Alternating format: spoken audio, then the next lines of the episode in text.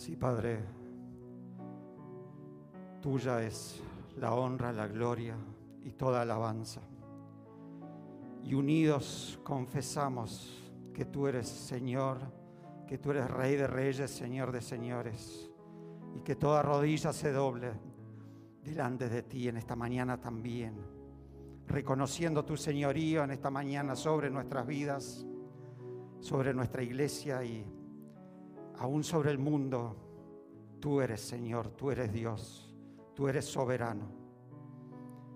Te alabamos, te adoramos y nos sometemos a ti, pidiendo que tú abras nuestro entendimiento y nuestros oídos para escuchar tu palabra. Y Padre, pon tus palabras en mi boca para pronunciar tu mensaje, para tu honra, para tu gloria y la edificación de tu cuerpo. En el nombre de Jesús. Amén. Gracias al equipo de OM, gracias por visitarnos y traernos también un mensaje, un testimonio precioso que anima y que seguro llegó a donde Dios tenía destinado en esta mañana también, en el contexto en el que estamos de hablar sobre el reino de Dios. Porque si bien estamos hoy terminando esta, esta serie del Sermón del Monte, que lo hemos tenido por estos últimos meses, eh, venimos desde principio de año viendo como un hilo conductor, como un paraguas debajo, debajo del cual eh, vimos la esencialidad de la iglesia, ahora el Sermón del Monte y después de ese paréntesis de Semana Santa y queremos continuar con las enseñanzas de Jesús acerca del reino de Dios. Desde que Juan el Bautista llegó y dijo, arrepentíos porque el reino de Dios se ha acercado. Después Jesús estableciendo y, diciendo, ya está entre ustedes, ya ha llegado. El Sermón del Monte es esa carta magna, es esa constitución que provee una descripción quizás resumida, pero muy enfocada de cómo debía comportarse, cómo debía ser llevada la, vida en el reino de Dios. Y así como decía, entonces, eh, como Jesús un día se sentó en esa ladera y, cuando se reunieron las multitudes y comenzó a enseñar, así nosotros hemos sido enseñados a lo largo de estas últimas ocho semanas y queremos terminar, continuar hoy en, ese, en esa línea. Y la pregunta es, ¿qué nos ha dejado a nosotros ese sermón? ¿Qué nos está dejando? Y quiero también extender mi agradecimiento a todo el equipo que ha tomado ese desafío de, preparar mensajes a veces sobre apenas algunos versículos de ese sermón. Nos desafió, pero hemos aprendido muchas cosas nosotros. En, cualquier enseñanza hay dos que aprenden, el que escucha y el que enseña. Eh, a nosotros nos tocó una parte, algunas veces que nos tocó aquí, pero las demás sentado allí junto a ustedes aprendiendo también y hemos sido bendecidos grandemente. El Sermón del Monte decía, es esa carta magna, esa enseñanza de cómo debíamos eh, vivir en la vida, la vida en el reino.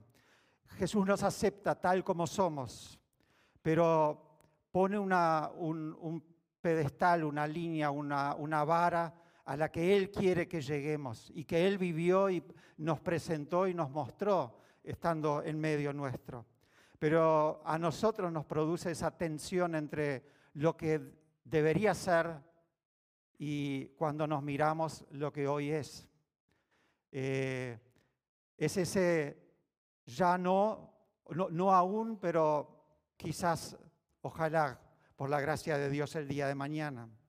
Eh, quizás esa, esa frase, ese versículo de Pablo a los filipenses lo, lo, exprese de la mejor manera cuando dice, estoy persuadido de que quien comenzó en ustedes la buena obra, la terminará hasta el día de Jesucristo. En ese proceso nosotros estamos. Pero es bueno otra vez enfocar la mirada. ¿Qué es lo que Jesús espera de nosotros? ¿Qué es lo que se enseñó? Porque el Sermón del Monte nos, nos enseña, nos desafía a vivir en un mundo caído que Dios está en proceso de restaurar, de redimir. En una parte Jesús enseñando sobre la oración, alabando al Padre y diciendo, venga tu reino y hágase tu voluntad en los cielos como en la tierra. Esa voluntad Jesús quiso que se llevara adelante por medio nuestro, por medio de cada uno de nosotros, pero también por medio de la iglesia. Entonces, es un llamado a la iglesia a vivir en medio de la sociedad actual, pero según los valores, aspirando a vivir y demostrar e irradiar, reflejar los valores del reino. En Juan 17, allí al final de su servicio, Jesús dice, no ruego, Padre, no ruego que los quites del mundo, sino que los guardes del mal. Y quizás ese es el, mensaje también en, nuestro contexto, vivir en medio de esta sociedad. Presentan, por tanto, este sermón una comunidad del contraste, quizás un reino de revés en el mundo actual. Y hemos visto a lo largo de estas semanas diferentes secciones que podemos abrir, digamos, o, repartir ese reino, esas pinceladas, esa introducción con las pinceladas iniciales en la primera parte del, del capítulo 5.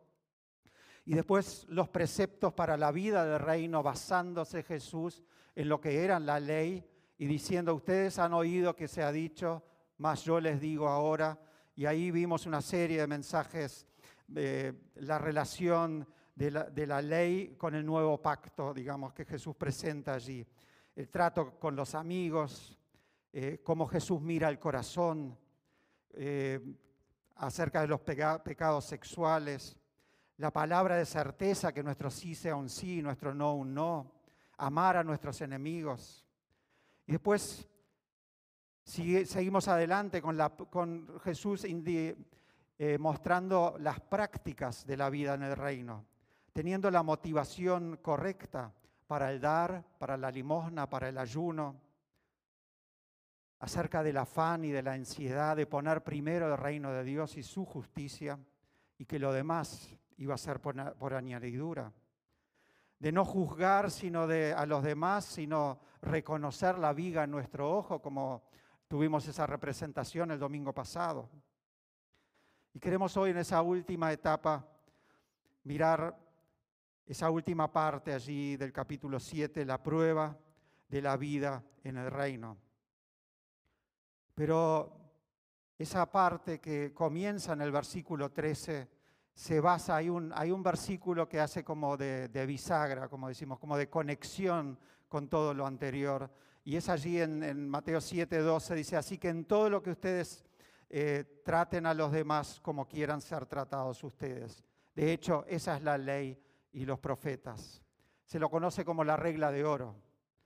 Pero el así que con el cual comienza ese versículo refiere también otra vez a la parte anterior en donde Jesús enseñaba sobre un Padre bondadoso. Como ustedes, dice, eh, como si vuestro hijo les pidiera pan, le puedan dar una piedra. Eh, si les pide eh, un pez, no le van a dar una serpiente. Entonces dice, si ustedes que son malos le dan cosas buenas, ¿cuánto más el Padre que está en los cielos? Pero ese principio nos puede ser consistentemente practicado por una persona natural. Solo quien es justo puede practicar esta norma y demostrar ese cambio espiritual que ha ocurrido en su vida. Un individuo capaz de vivir así obviamente posee entonces esa justicia de la que Dios, eh, la que Jesús demanda. Y esa justicia que Él demanda la, eh, se refirió a ella ahí en Mateo 5:20, dice, porque les digo que a ustedes no van a entrar al reino de los cielos, a menos que su justicia supere a lo de los fariseos y maestros de la ley.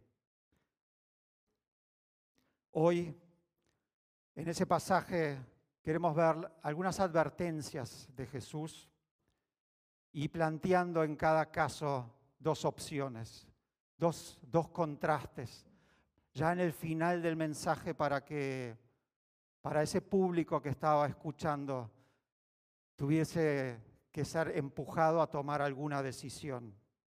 Jesús nos advierte acerca de dos modelos de vida.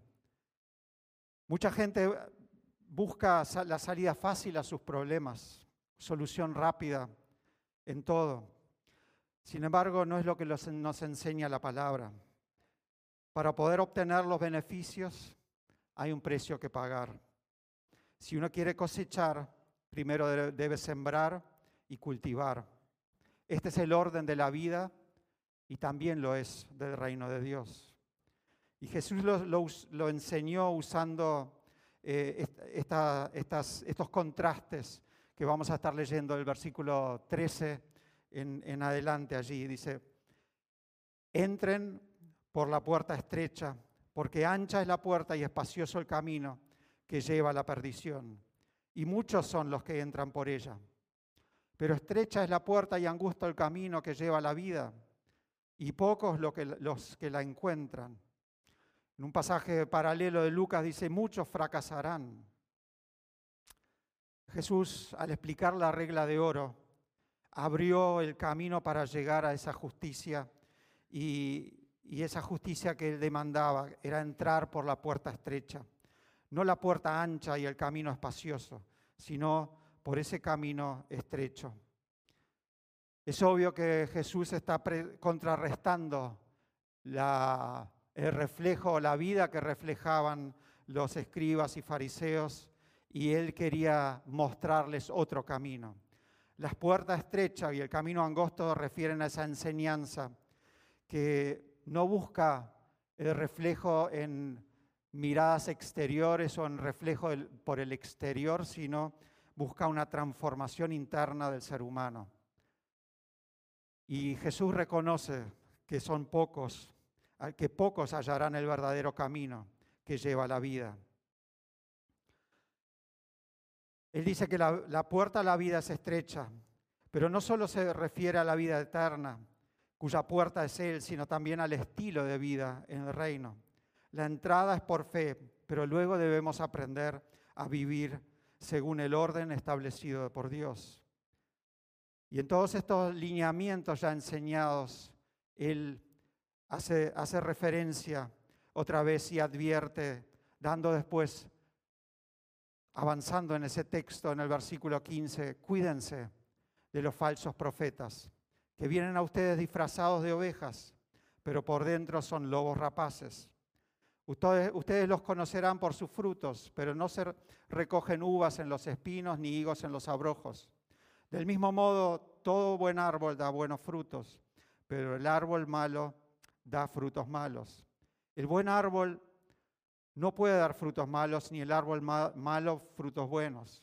Todo árbol que no da buen fruto es cortado y echado en el fuego. Así que ustedes los conocerán por sus frutos. Otra vez en el pasaje paralelo eh, de Lucas dice, el hombre bueno saca lo bueno del tesoro de su corazón y el hombre malo lo malo, porque de la abundancia del corazón habla la boca. Lo que está dentro de nosotros es lo que sale de nosotros. ¿De qué hablamos nosotros? ¿Qué nos surge como primer, como primer conversación con nuestros amigos cuando nos, nos reunimos? es realmente lo que de qué abunda en nuestro corazón. Y Jesús continúa diciendo allí, no todo el que dice Señor, Señor entrará en el reino de los cielos, sino el que hace la voluntad de mi Padre que está en los cielos. En aquel día muchos dirán, Señor, Señor, ¿no profetizamos en tu nombre y en tu nombre echamos fuera de demonios y en tu nombre hicimos muchos milagros? Pero yo les diré claramente, nunca los conocí. Apártense de mí, obreros de maldad. Quiero hacer un paréntesis aquí. Después de presentar el verdadero camino de acceso a su reino, Jesús advierte claramente sobre esos falsos profetas. Y él compara ese camino espacioso con estos lobos rapaces de los que habla en este último párrafo. ¿Cómo reconocer entonces el carácter de esos falsos maestros? Simplemente, o sea, la clave la da en el pasaje anterior, por los frutos los reconoceréis. Simplemente observando los frutos que producen. El buen árbol produce buenos frutos y el árbol malo, frutos malos. En su evaluación, Jesús afirma que los fariseos evidentemente estaban produciendo frutos malos. Lo único que puede pasar, le puede pasar a un árbol es que sea cortado y echado en el fuego. Y la Biblia en varias ocasiones nos advierte de los falsos profetas que hablan al pueblo lo que quieren oír. Aquellos que dicen paz, paz, que en, verdad dicen no les va a pasar nada, eh, está todo bien, quizás eh, no, hace, no hace falta cambiar de modelo de vida. Pero por el contrario, el profeta de Dios decía, no vendrá paz. Es decir, si no se arrepienten, tendrán que dar cuenta de sus malas acciones. Tristemente, mucha gente prefiere la dulce mentira que la amarga realidad. Y por eso muchos caen en las trampas de los falsos profetas. El Señor siempre da la oportunidad para arrepentirse, a rectificar cuando uno es desviado, pero los profetas falsos roban al pueblo esa oportunidad, haciéndoles creer que todo está bien cuando no lo está. De ahí es donde tenemos que poner nuestro cuidado. Jesús dejó en claro que eran buenos, que no, no, eran buenos porque extraviaban a sus semejantes, aunque efectuaban acciones sobrenaturales como profetizar en su nombre, echar fuera demonios, etc., no eran obedientes al Padre ni hacían su voluntad. Detrás de esas acciones externas no estaban cumpliendo con lo que Él estaba pidiendo. Por tanto, serían rechazados del reino. Pablo también nos enseña que el reino de Dios no solo se trata de conocer la palabra, sino de vivirla. Y en Tito, a Tito le dice, profesan conocer a Dios, pero con sus hechos lo niegan, siendo abominables y desobedientes, inútiles para cualquier obra buena. Porque Jesús nunca tuvo relación personal con ellos. A eso se refiere él por hacer las buenas obras. Y termina ese párrafo, esa enseñanza del Sermón del Monte, hablando de esos dos cimientos, del, hombre prudente y del hombre insensato, de edificar sobre la, roca. Esa parábola conocida y tantas veces usada, inclusive fuera de los eh, contextos eclesiales.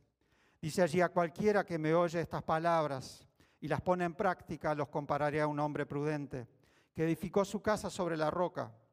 Cayó la lluvia, vinieron los ríos y soplaron los vientos y azotaron aquella casa, pero ésta no se vino abajo, porque estaba fundada sobre la roca. Por otro lado, a cualquiera que me oye estas palabras y no las pone en práctica, lo compararé a un hombre insensato que edificó su casa sobre la arena. Cayó la lluvia, vinieron los ríos, soplaron los vientos y azotaron aquella casa. Y ésta se vino abajo y su ruina fue estrepitosa.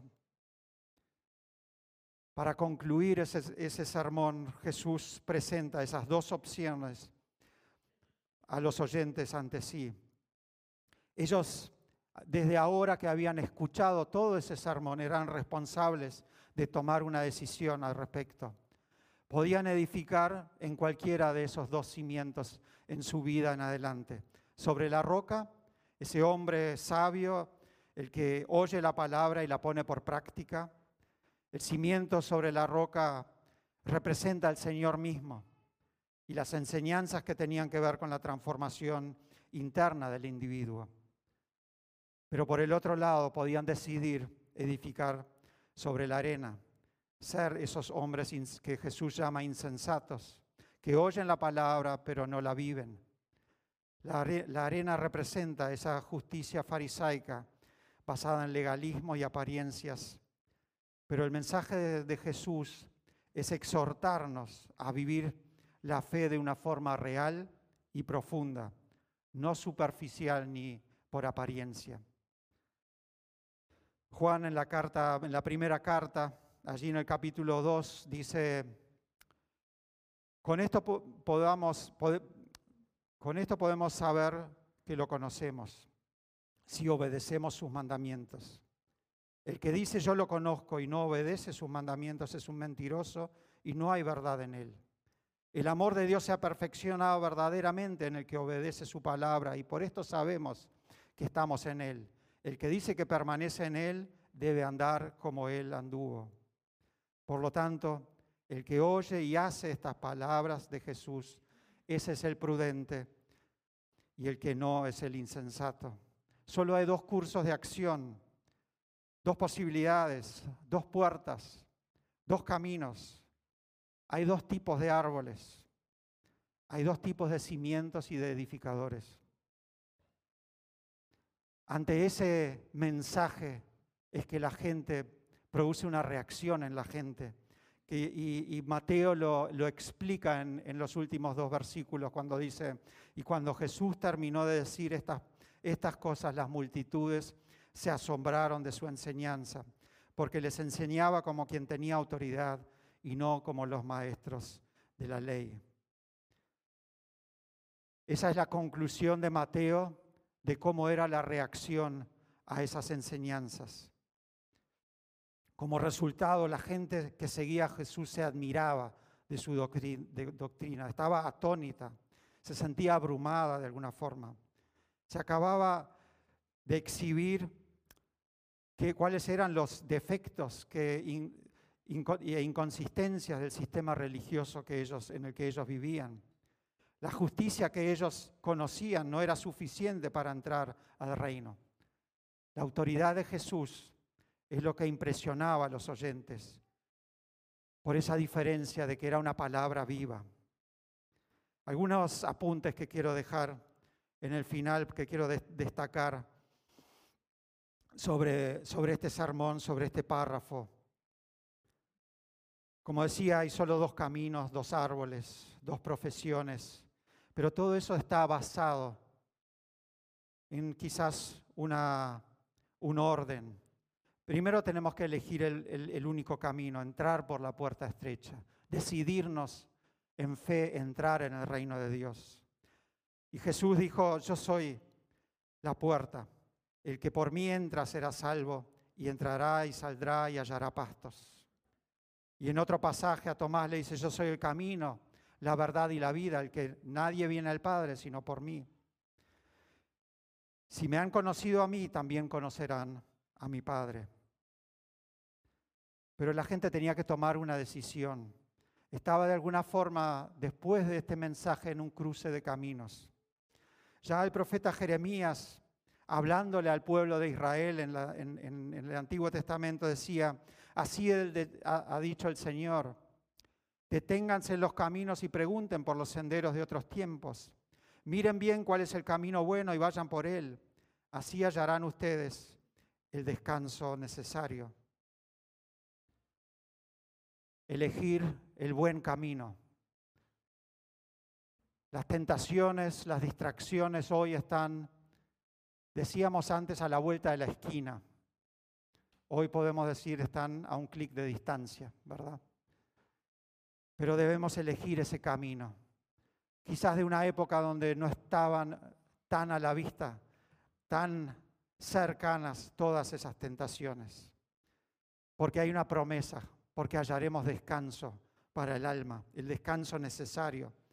Y Jesús, de alguna forma, hablando de estos caminos, dice, vengan a mí todos los que están fatigados y cargados, yo los haré descansar. Lleven mi yugo sobre ustedes y aprendan de mí, que soy manso y humilde de corazón y hallarán descanso para su alma, porque mi yugo es fácil y ligera mi carga. En primer lugar, entonces, elegir el camino correcto. En segundo lugar, generar buenos frutos. Pero eso no viene por sí solo. Ya escuchamos que se debe labrar la tierra, sembrar, etc. Y frutos, Jesús quiere que sembremos frutos, que tengamos frutos que permanezcan. Entonces esos frutos se basan en el relacionamiento, en la permanencia y en la obediencia a Jesús, a sus enseñanzas. El relacionamiento, como lo conocemos de la parábola de la vid y los pámpanos. Yo soy la vid verdadera y mi padre el labrador. Todo pámpano que en mí no lleva fruto lo quitará y todo el que, aquel que lleva fruto lo limpiará para que lleve más fruto. Más adelante dice, yo soy la vid y ustedes los pámpanos, el que permanece en mí y yo en él. Este llevará mucho fruto, porque separados de mí nada podéis hacer. Relacionamiento, permanencia, obediencia. Hoy leíamos en Primera de Juan, con esto podemos conocer si somos sus discípulos, si obedecemos a sus mandamientos. Pero Jesús en ese mismo capítulo 15 allí, eh, Juan, perdón, pero Jesús dice, dice, ustedes son mis amigos si hacen lo que yo les mando. Y ahí dice, este, este es mi mandamiento, que se amen los unos a los otros como yo los he amado. Entonces dice, ya no los, no los llamaré siervos, sino amigos, si hacen lo que yo les mando. Obediencia otra vez. ¿Para qué? Para que, porque, para que lleven frutos y ese fruto permanezca. Ustedes no me eligieron a mí, más bien yo los elegí a ustedes. Y los he puesto para que vayan y lleven fruto y su fruto permanezca, para que todo lo que pidan al Padre en mi nombre puedan, Él se los conceda. Ya vimos en, unas semanas anteriores que la obediencia está antes de la adoración, la obediencia a los preceptos de Jesús. En aquel pasaje que, del relacionamiento con nuestros enemigos, donde Jesús dice, por tanto, si, si traes tu ofrenda al altar y allí te acuerdes de tu hermano, tiene algo contra ti, deja allí tu ofrenda y ve y reconcíliate primero. Y después vuelve y presenta tu ofrenda. Amar como Jesús nos indicó que amásemos a nuestros amigos, a nuestros semejantes, pero aún más allá a nuestros enemigos. Porque Él dice, yo conozco a los míos, porque Él es el buen pastor. No todo el que dice Señor, Señor entrará en el reino de los cielos, sino el que hace la voluntad de mi Padre. Y en la parábola del buen pastor dice, él llama a cada oveja por su nombre y las ovejas reconocen su voz y las saca de redil. Y cuando ya han salido todas, Él va delante de ellas y ellas y las ovejas reconocen su voz. Yo soy el buen pastor, dice Jesús. Conozco a mis ovejas y ellas me conocen a mí, así como el Padre me conoce a mí y yo conozco al Padre. Hay una secuencia entonces, un orden.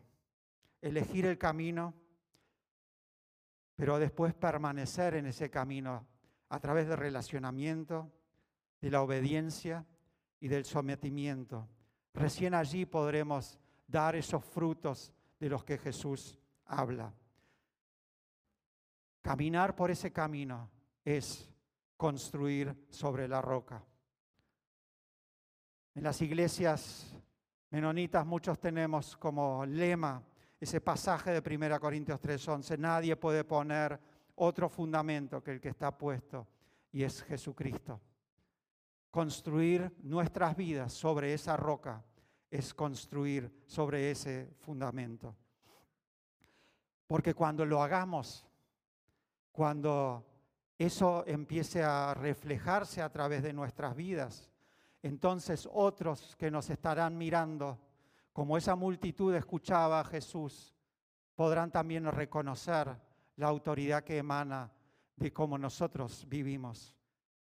Y a eso se refiere Juan, eh, Jesús, cuando ora allí en la, en la oración sacerdotal en Juan 17.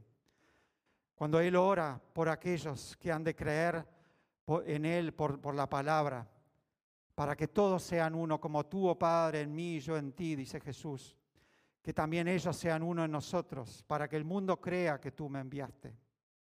Yo en ellos y tú en mí, para que sean perfectos en unidad y para que el mundo crea que tú me enviaste y que los has amado como a ellos, como también a mí me has amado.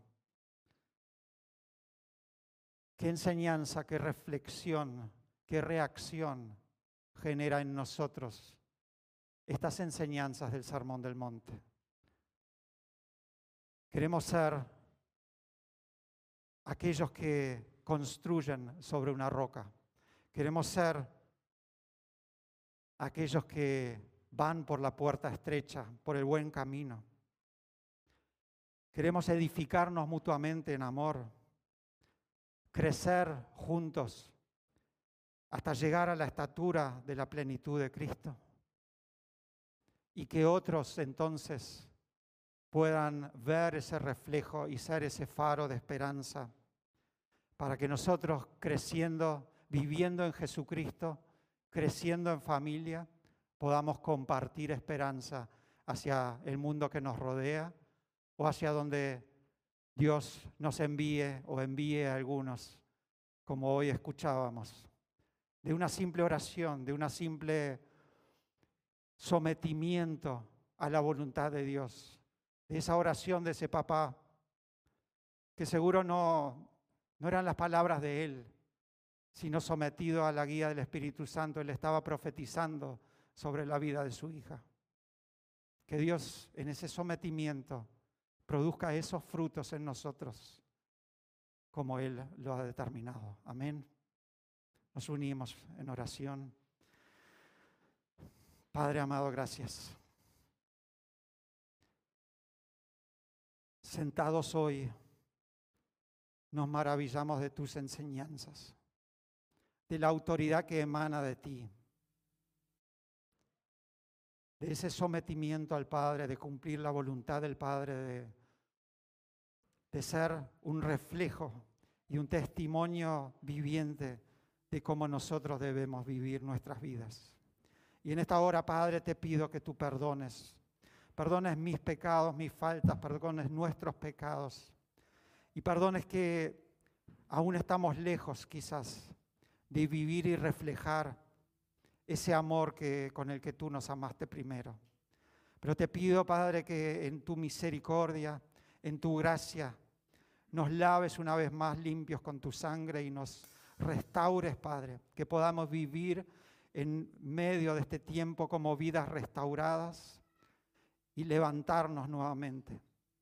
Que aunque pase la tormenta, podamos estar edificados con los pies firmes sobre la roca siendo un faro de luz, un faro de esperanza en medio, en medio de esta sociedad, como una iglesia que cumple ese propósito, Padre. No será por nosotros, será por tu amor hacia nosotros, que tú nos sostienes de tu mano. Y Padre, en esa, desde, desde ese punto pedimos, Padre, glorificándote en los cielos, santificando santificado sea tu nombre y pidiendo, Padre, venga tu reino.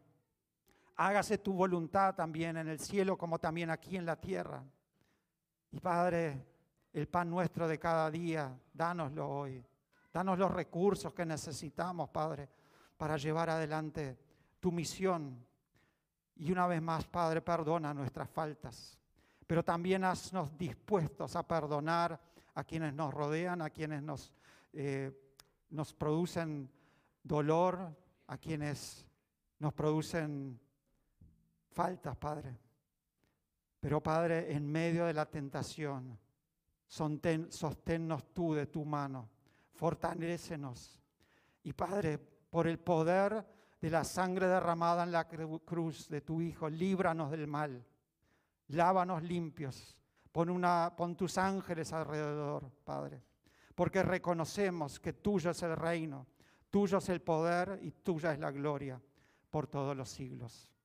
Amén. Amén.